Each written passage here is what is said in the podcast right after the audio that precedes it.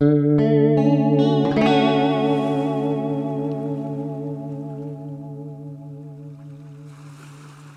c'est Ellie, j'espère que tu vas bien. Bienvenue dans ce 16e épisode de L'Esprit étendu. C'est déjà le 16e, ça va assez vite. Aujourd'hui, je fais cet épisode pour te parler d'un sujet qui est à prendre avec des pincettes. Aujourd'hui, on va parler de théorie du complot et des mécanismes qui font que certaines personnes vont être plus à même d'y adhérer que d'autres. Je vais également te dire ce que tu peux faire si l'un de tes proches est un adepte convaincu du complotisme. On entend souvent le terme complotisme dans différentes conversations, mais qu'est-ce que c'est vraiment et quelles sont ses conséquences sur les individus qui adhèrent à ce genre de théorie? C'est bien de ne pas croire bêtement tout ce que les médias racontent et c'est important d'avoir un esprit critique aiguisé, mais il ne faut pas non plus tomber dans l'inverse, c'est-à-dire de tout réfuter en bloc dès qu'une institution s'exprime sur tel ou tel sujet.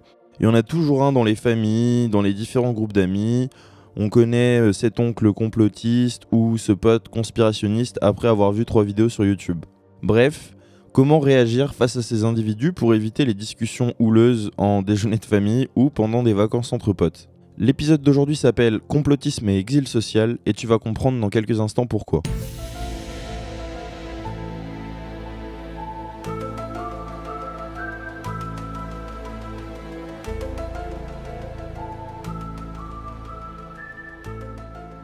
Bon alors, avant de rentrer dans le vif du sujet, le complotisme, qu'est-ce que c'est? Selon le dictionnaire, voici la définition qu'il donne. Le complotisme est un terme qui désigne une façon de penser liée aux théories du complot, c'est-à-dire à la pensée que des complots seraient orchestrés par les plus hautes instances pour imposer un mode de vie. Une personne complotiste est donc un partisan d'une ou plusieurs théories du complot. Généralement, le complotiste interprète certains signes comme faisant partie d'une conspiration menée par des individus puissants ou dangereux. On en entend parler depuis des décennies et ça peut être des théories du complot militaire comme euh, le 11 septembre, des théories du complot sociétal avec les francs-maçons ou les Illuminati, des théories du complot scientifique, des théories du complot d'ordre médical avec la remise en question de liens de causalité de certains vaccins, on peut même trouver des théories du complot qui mettent en scène des extraterrestres. D'ailleurs, parmi les théories du complot les plus connues, on a celle que je vais vous citer. Euh, le fait que personne n'a jamais marché sur la Lune, le fait que le sida est un virus créé en laboratoire, le fait que la Terre est plate, le fait que le monde soit gouverné par des reptiliens, que le 11 septembre a été orchestré par le gouvernement américain lui-même, que les Américains poursuivent des expériences reliées aux extraterrestres au sein de la zone 51. Et le dernier en date, le coronavirus serait une invention du gouvernement pour se débarrasser des vieux. Bref, si t'es pas complotiste, tu trouveras à boire et à manger dans les différentes théories du complot qui ont évolué au fil des années. Certains semblent être de belles histoires et d'autres semblent plus plausibles lorsqu'on s'intéresse aux tenants et aux aboutissants, mais aucune théorie du complot n'a été confirmée ou avouée par les personnes potentiellement impliquées dans cette dernière euh, depuis que les théories du complot existent. Du coup, quelle est la rhétorique classique d'une théorie du complot? Quels sont les arguments qui appuient ces théories et qui font que des individus vont y croire ou non? Le premier argument qu'on a est ce qu'on appelle généralement le raisonnement indiciaire. C'est-à-dire qu'à partir de plusieurs indices, euh, la personne en arrive à une conclusion qui est celle de la théorie du complot. Le deuxième argument, c'est le fondement selon lequel il n'y a pas de hasard en histoire et tout est décidé, tout est fixé auparavant. Un complotiste ne laissera donc jamais le hasard rentrer en considération, ce qui est selon moi une erreur. Le troisième argument qui revient, c'est le postulat partant du principe que le monde tel qu'on le connaît n'est qu'une large illusion. On serait tous conditionnés à vivre dans un monde construit pour nous, régi par des entités supérieures. Le dernier argument du complotisme, c'est que cette situation profite à la situation justement de plusieurs individus ou d'un ennemi en particulier. Avec ces quatre types d'arguments, tu as la recette de la totalité des théories du complot existant à ce jour. C'est important de savoir comment les journalistes travaillent et traitent l'information. Et d'ailleurs, je vous renvoie à mon podcast sur comment bien s'informer face au journalisme moderne, puisque c'est vraiment important d'avoir du recul sur la lecture d'un article selon le média et son propriétaire. Avant de relayer une information sur tes réseaux sociaux, demande-toi si ces infos sont signées, datées, sourcées, recoupées et contextualisées. Il faut faire ce que nos amis britanniques appellent du fact-checking, c'est-à-dire vérifier la véracité d'une information en se basant sur plusieurs sources. Si une information te paraît suspecte, tu peux vérifier par une simple recherche si bah, cette information est relayée par d'autres médias ou non. Et si aucun média ne reprend une révélation dite mondiale, c'est que cette info est probablement fausse. Les théories du complot se propagent principalement via les réseaux sociaux. Il suffit de voir comment le documentaire Hold Up a été relayé rapidement par des centaines de milliers de personnes. Si jamais tu ne connais pas le documentaire Hold Up, c'est un documentaire qui est sorti sur euh, le fait que justement le Covid-19 serait une conspiration. Ce documentaire a été débunké en intégralité par de nombreux journalistes puisque l'utilisation des données était purement de la désinformation. Si jamais ça vous intéresse, vous pouvez trouver le documentaire sur YouTube. Et il y a également un YouTuber qui s'appelle Thomas Gauthier qui a fait euh, un débunkage du documentaire qui est super bien fait, que je vous invite à regarder. D'ailleurs, j'utilise le mot débunker depuis tout à l'heure et tu sais peut-être pas ce que ça veut dire. Euh, débunker, la traduction en français, ça veut dire discréditer, mais en gros, c'est de démonter un argumentaire point par point. Je pense que si les gens savaient vraiment comment les réseaux sociaux fonctionnent et combien d'argent ça génère, ils seraient peut-être plus méfiants des informations bah, qu'ils peuvent trouver dessus. qui est assez cocasse d'ailleurs, c'est qu'on a vu parfois des médias professionnels ou des médias reconnus relayer des informations euh, très ironique sorti par des médias comme euh, le Gorafi ou Nordpress qui tournent en dérision souvent certaines informations. Je ne sais pas si les personnes qui ont relayé ces informations ont encore leur carte de presse aujourd'hui, mais je pense que le monde du journalisme a du souci à se faire.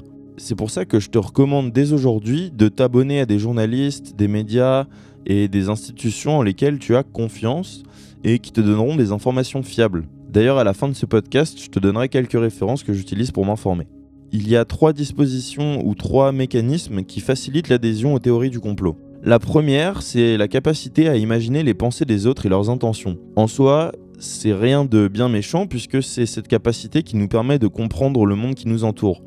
Mais si on cherche du sens et des intentions à tout, absolument tout, euh, ça peut nous faire manquer d'objectivité sur le monde. La seconde, c'est notre difficulté à penser le hasard. On a tous tendance à trouver extraordinaire des phénomènes improbables, mais ces phénomènes sont pourtant le pur fruit du hasard. Et étant donné que le hasard est quelque chose qui nous échappe et que l'être humain a toujours envie de tout rationaliser, c'est ce qui fait que on a une difficulté à penser ou à visualiser le hasard. Et enfin, le troisième mécanisme, c'est ce qu'on appelle le biais de confirmation. C'est en fait ce qui nous pousse à valoriser des informations qui confirment nos propres croyances. C'est-à-dire que notre cerveau va s'appuyer sur des informations, les comparer à ce qu'on a déjà vécu et à émettre des prédictions sur la réalité. Et le truc, c'est que une fois que notre cerveau a validé une information, cette information, elle a tendance à y rester. Ça explique en grande partie pourquoi il est si difficile de faire changer d'avis une personne conspirationniste. S'il y a bien un constat sur lequel je m'aligne avec les complotistes, c'est que de nos jours, il y a énormément d'informations et ça peut être difficile bah, de savoir qui il faut croire. Certaines personnes qui adhèrent à ces théories peuvent nous paraître sur une autre planète tellement ils se sentent euh, érudits ou éveillés par rapport aux autres. Comment il faut réagir face à ces personnes pour pouvoir avoir une conversation la première chose à ne pas faire, c'est de bah, se moquer ou dénigrer la personne, puisque ça mènera absolument à rien, et ça aura même l'effet inverse. Dire à ton pote qui est convaincu d'un complot, qu'il est fou,